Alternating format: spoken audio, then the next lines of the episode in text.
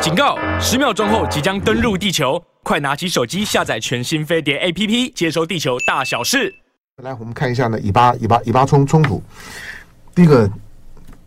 从从一个军军事记者的角度来讲，你们你们怎么看以巴冲突？哦，以巴冲突哦，我必须说，刚开始确实哦，这个不对称作战，这个哈马斯是打了一个很漂亮的这个这个战，哎。尤其是这个强大的以色列的情治系统，完全完全毫无所惜，嗯，都在睡梦中被抓。呃、而且它不只是集结像以前这个所谓的火箭弹攻击，嗯，而且这次是所谓超饱和的攻击，嗯，让著名的铁穹系统啊，也就是难以负荷，嗯，因此以色列很多城市遭受比较大的破坏。嗯，更重要就是我认为哦，这个涉及那么复杂的一个作战计划。居然能瞒天过海，而且不止火箭弹，刚才讲到还有特种部队运用动力飞行伞，嗯，哎，实施空降突击。尤其是我们看到这个画面，这个音乐节哦，嗯，就有些民众不明就里从空中啊拍到很多那个这个拖衣伞哎下降这些这个突击部队，还以为是当场扫射部分，哎，以为是活动的花絮，结果没想到是真枪实弹，然后杀了很多人。那另外还有借由地道。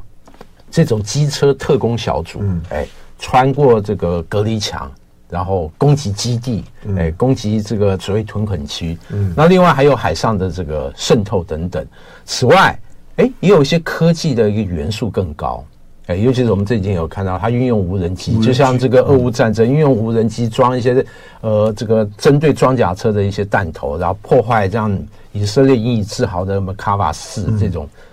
号称世界上防护力。比较顶尖的坦克哦，也是被他击毁很多。这显示哈马斯在整个动员的能力，哎，计划这个设计的能力，还有执行能力，以及还带有更高的科技元素。所以哈马斯借由这次确实展现了很大力量，但相对也凸显了以色列国防军和情治系统一个弱化。嗯，因此对于以色列来讲。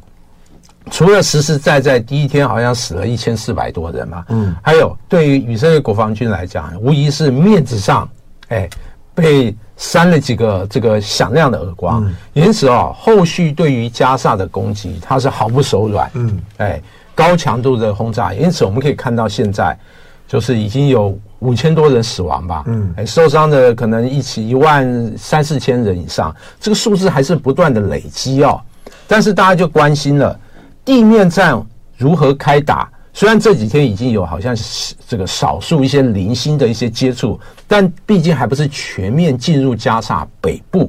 哎，那我认为这个地面战可能就非常非常值得观察，尤其是所衍生的一些人道主义一些问题，还有这个附带的大规模死亡，哎，尤其是对平民的伤害，届时势必会牵动周边阿拉伯。这个兄弟国家或阵营一些连锁的反应，哎，相关的温和派阿拉伯国家能否和现在的态度一样，比较感觉比较有所节制？嗯，哎，那伊朗、那真主党还有一些这个这个回教民兵，哎，是否会更直接、更大规模的介入？我认为这个是目前国际间比较关心而且高度注意的。它后续的影响是不是像有些人说的，比如马斯克说会不会衍生这第三次世界大战？对，我觉得这个可能性哎也不能排除。虽然截至目前为止几率相对比较低。嗯，哎，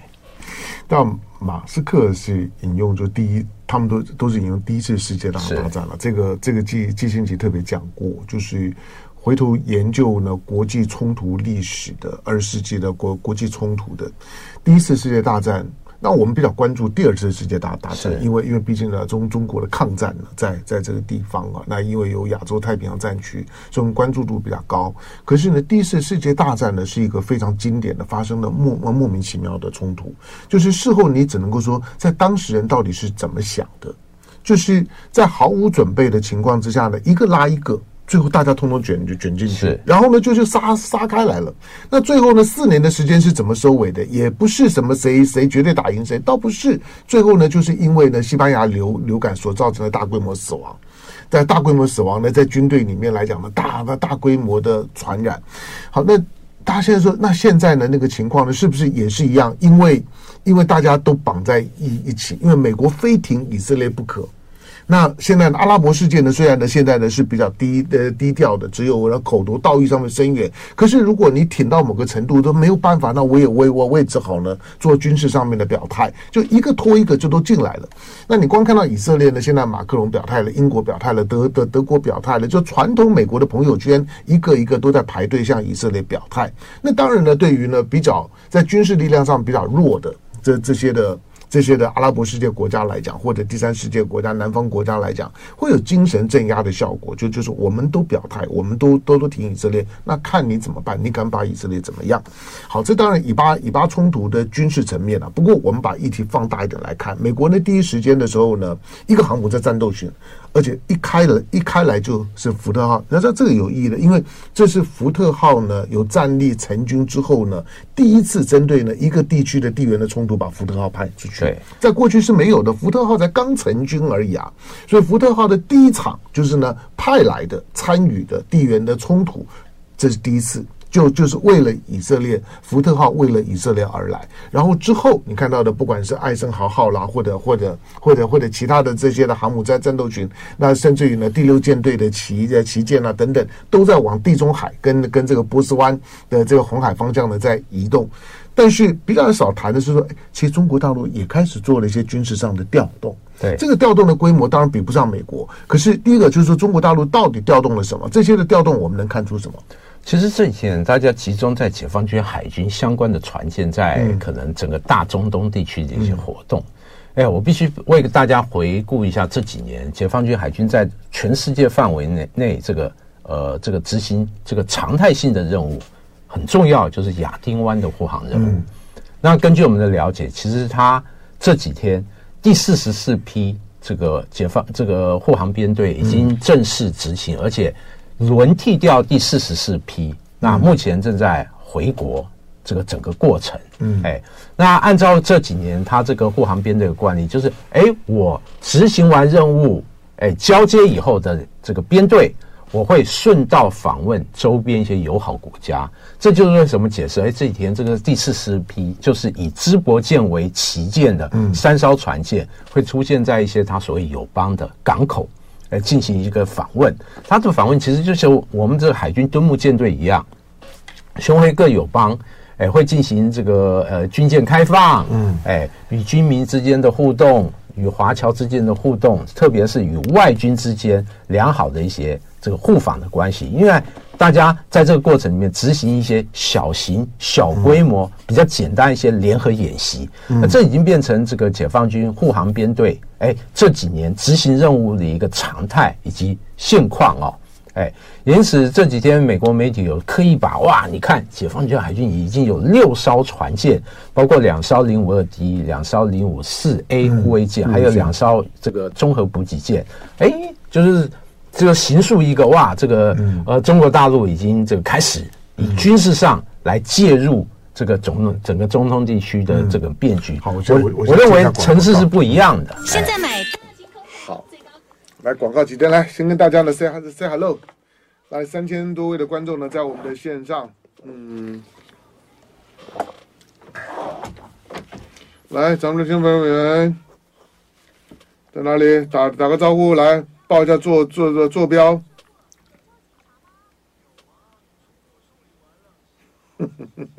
徐徐平安，监狱在在在在扩建。嗯，对，但是我觉得，我觉得能够不管秦刚或者是或者是李李尚福到到底做了什么，因为那个那个 story。都都是都没有官官版的 story，就是官版，除非到双规，到双规的时候呢，可能就会知道呢，到底到底官方为什么动了这这两个人，要到双规才会看得到。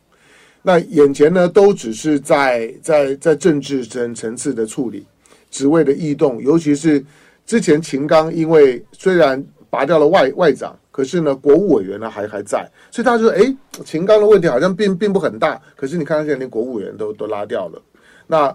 两个，那从国务委员拉拉掉，就这两个人政治生命就结束了，就没有了，好吧？但是呢，接下去呢，就就看了双规的时候呢，才能够看得出来。不过它显示就是说，大陆方面我倒觉得习近平在，因为习近平从他的第一任期开开始，他第一任任期的时候呢是打贪了。我以为是说他前两个任期，第一任期打贪，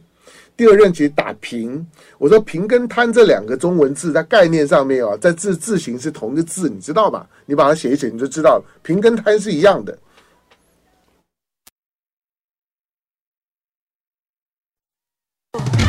啊，大家不晓得有没有听到我刚刚广告讲的话？我我说我说。习近平的，因为他已经他现在第三任期嘛，前两个任期，他第一个任期呢，全力的在打贪，但是打贪不是一个任期就能够处理完的，到现在为止，能够到部长级，而且刚上任，而而且老实讲是是是第三任期的整个的中国大陆的政府。的国务院层级，尤其内政外交，它不是国务院的，就是呢，这是国务总理呢能够指挥得动的。这个呢是属于那些，这是就是属于国家主主席、总书记的兵马。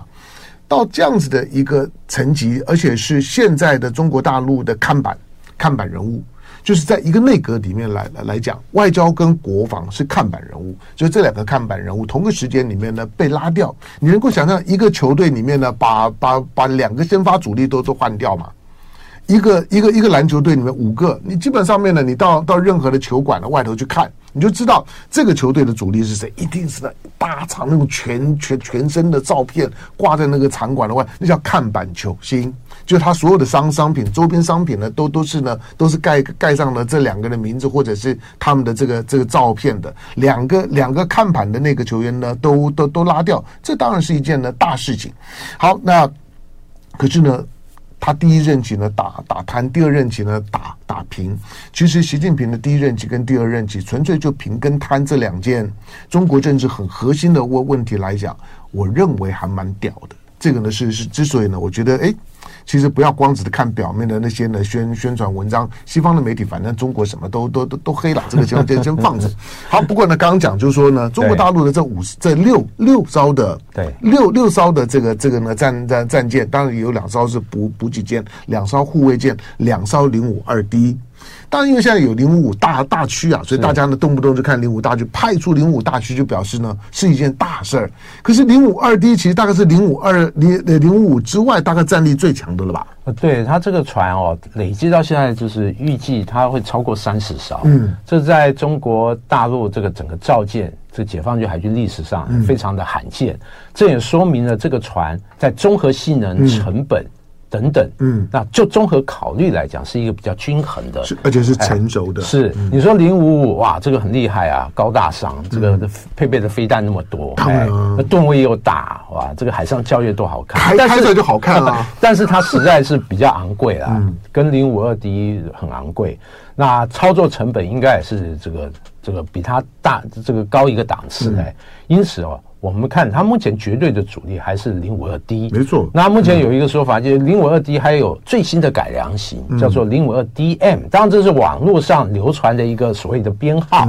哎，那预计据说还要造这个十几艘。哎，会不会这样做？是不是像网络上所说，这个吨位增加到八千吨以上？它的发展这整个路线图就和伯克一样，伯克一、伯克二、伯克三，哎，吨位逐渐增大。载弹量综合能力越来越强，嗯，哎，这个发展的脚步和伯克感觉好像亦步亦趋的感觉，这说明了这个解放军海军在整个国力哎强大的坚这个加持下，随着科技力还有综合配套装备的快速进步，它的战力是其实是直线上升，难怪给予美国很大的压力，因此美国对于中国大陆这个军力评估报告。每年这样翻新，哇，这个让美国，当然美国发表这一种这个文件，嗯，除了凸显它主要对手的能力，那另外就是为自身争取经费，这已经变成美国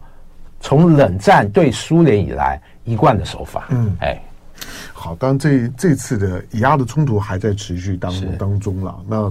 我我我提两个我自己的想法，第一个就是说，刚因为讲到零五二 D，零五二 D 啊，在中国大陆在过去的，因为中国大陆有有现代海军呢，其实严格讲就是这二二十年的事，是。就是二十年以前，上个世纪的时候呢，有海军了，但是我们不要说什么现代海海军，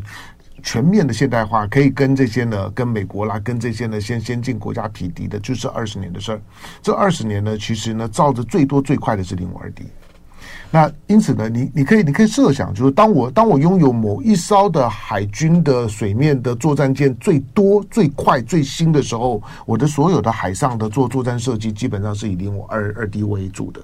这个呢，大概是确定的。中国大陆所有的海上的作战的战术是以零五二 D 为核心的概念，因为它最多、它最大、它最新。好，第二个呢，就是这次的以牙以阿的冲突，它对中国的意义就是说，中国的海洋的力量将正式呢从一洋大国呢变两洋大大大国。就是中国的海军会会在这一次当中呢，开始有真正的就任务的需求的开始进到印度洋里面。但是说过去没有嘛？有了过去吉布地的那个那个整整补那些那些呢常态性的那那那些就亚丁湾的护航，那个当然是有的。但是我说比较大规模的，而且而且是有地缘政政治冲突介入思考的，就这一次了。所以呢，中国的海军呢开始正式从太平洋海军开始呢进到了印度洋。当然跟美美国的三洋部部署呢是不是不一样的？还没有到那个 level，但是开始对印度洋呢琢琢磨，这是这一次的以阿冲突当中，事后回头去看的时候呢，中国大陆的军力的投射开始在印度洋呢要建立据点，所以你不要看它好像只是到一些港口呢去做访问。当以阿很紧张的时候呢，我这些的港口的访问代表什么？我这个时候会会去访问的港口，基本上面呢都是未来中国的印度洋时代开启了之后，会跟我有相当程度配合的这这些的国家或者是港港口。这样讲没有问题吧？对，没有问题。我再补充一下啊，其实我认为哦，这个它涉及的这个活动的海域就是太平洋、印度洋，嗯，而且整个广度、深度大幅增加。特别是这三年，你可以看到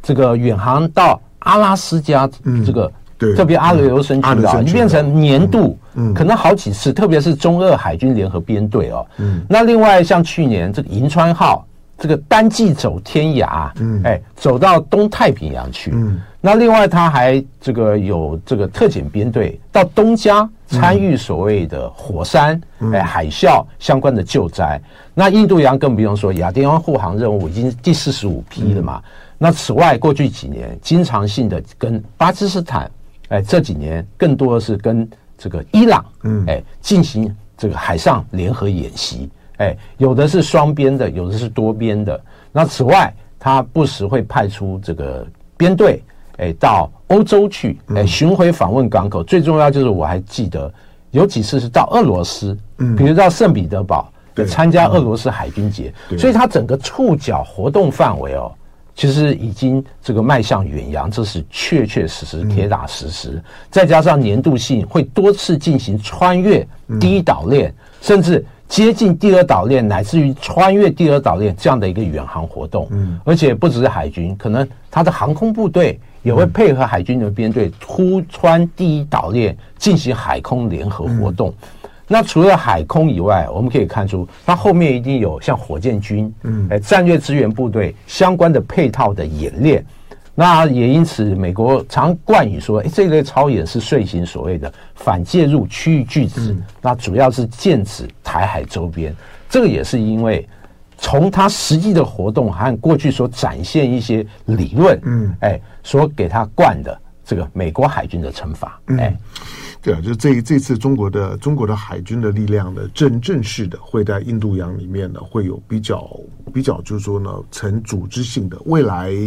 当中国的航母战斗群呢，慢慢的成熟了之后呢，应该会有一个常态的。常态的，就是说呢，航母航母的战斗群呢是配属在印印度洋的，就中国正式从一洋的到的到两洋，是这一次呢以阿冲突之后回头看的时候呢，可能呢会发现的在军事投投射能力当中的变化。好，我们再来看呢美美国的美国呢刚公布的五角大厦年度的中国军力报告，这个中国军力报告里面呢。那既然是中国军力报告，特别对中国提军力报告，真是太赏脸了。好，那到底报告里面讲到什么？他们报告里面包罗万象了，包括这个陆海空、哎，火箭军、战略支援部队等等发展。嗯、但美国其实还是侧重一些他认为对他影响。还有这种竞争强度对炸几个领域哦，嗯、特别我看了一些报告，里面有直指向中国的核武力量，嗯、就让美国感觉到哇，这个中国有要有一千枚了，对，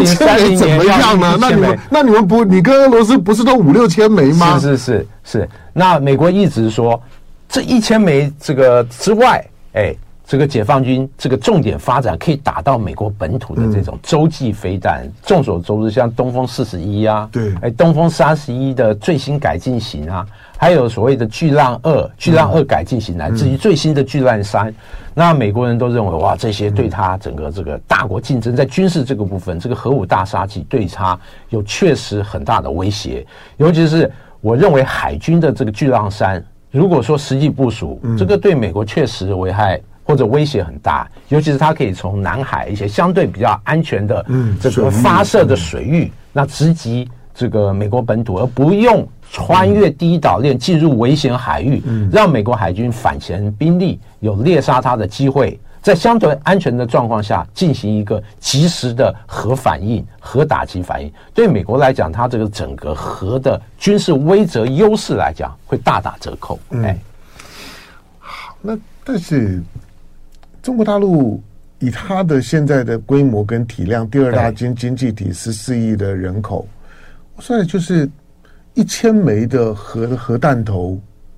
也还好吧。其实就实际大国的角度来看啊，就是大家常常把这个中国大陆用的核武拿来排名，哎。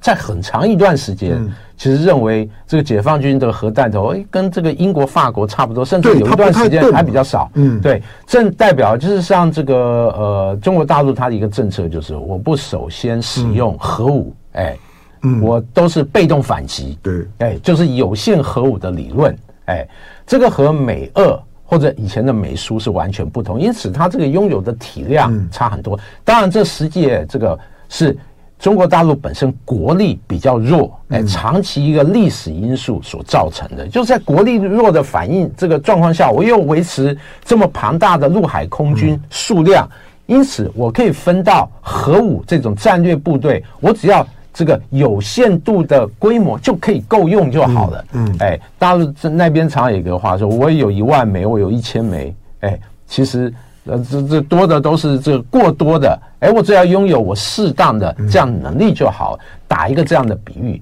但我认为后面实质反应是本身当时的国力有限。当然，现在就是这个随着经济快速发展，我认为其实。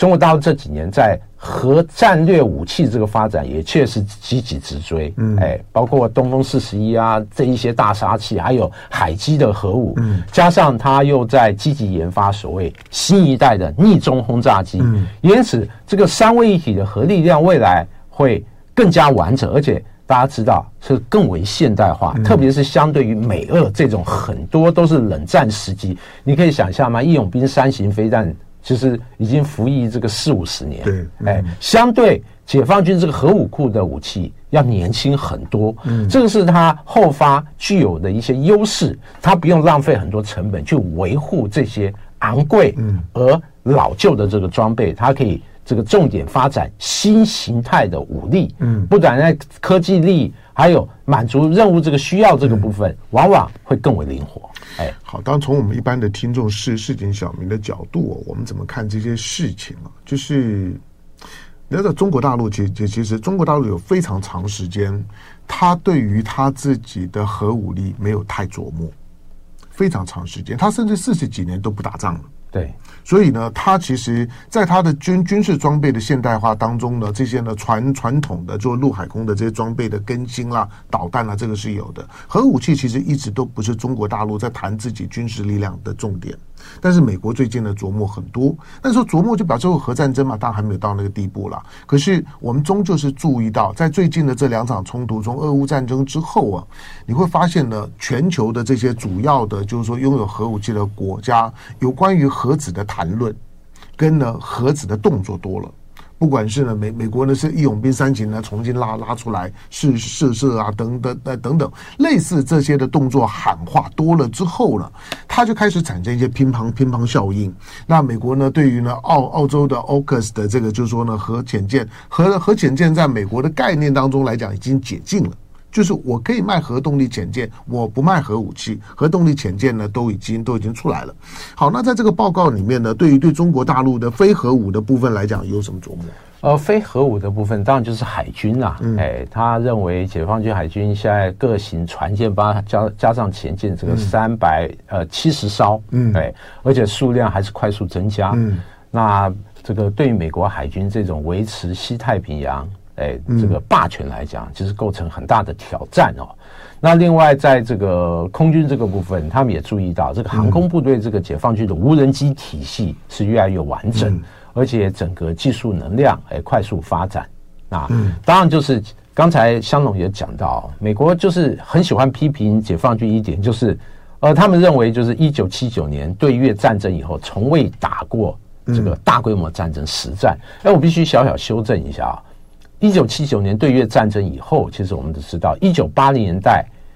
这个中越之间在边境打了很长的一段时间边界冲突。那一直有有冲突了，但不是大规模的冲突。那多属于一种炮兵或和步兵一种联合这个防卫作战。嗯，这个有人称之为两山这个轮战。老山呢？哎，两山轮战就两个山头这样反反复复争夺。哎，它还是有这一些实战。嗯，而且我认为这比较庆幸的就是说，呃，中国大陆四十年好，你说四十年没有打过大仗，这就让他有很好的精力。和空间可以发展经济，我认为这个也是中国经济之福。好，时间到，感谢今晚来，感谢。就爱点你 UFO。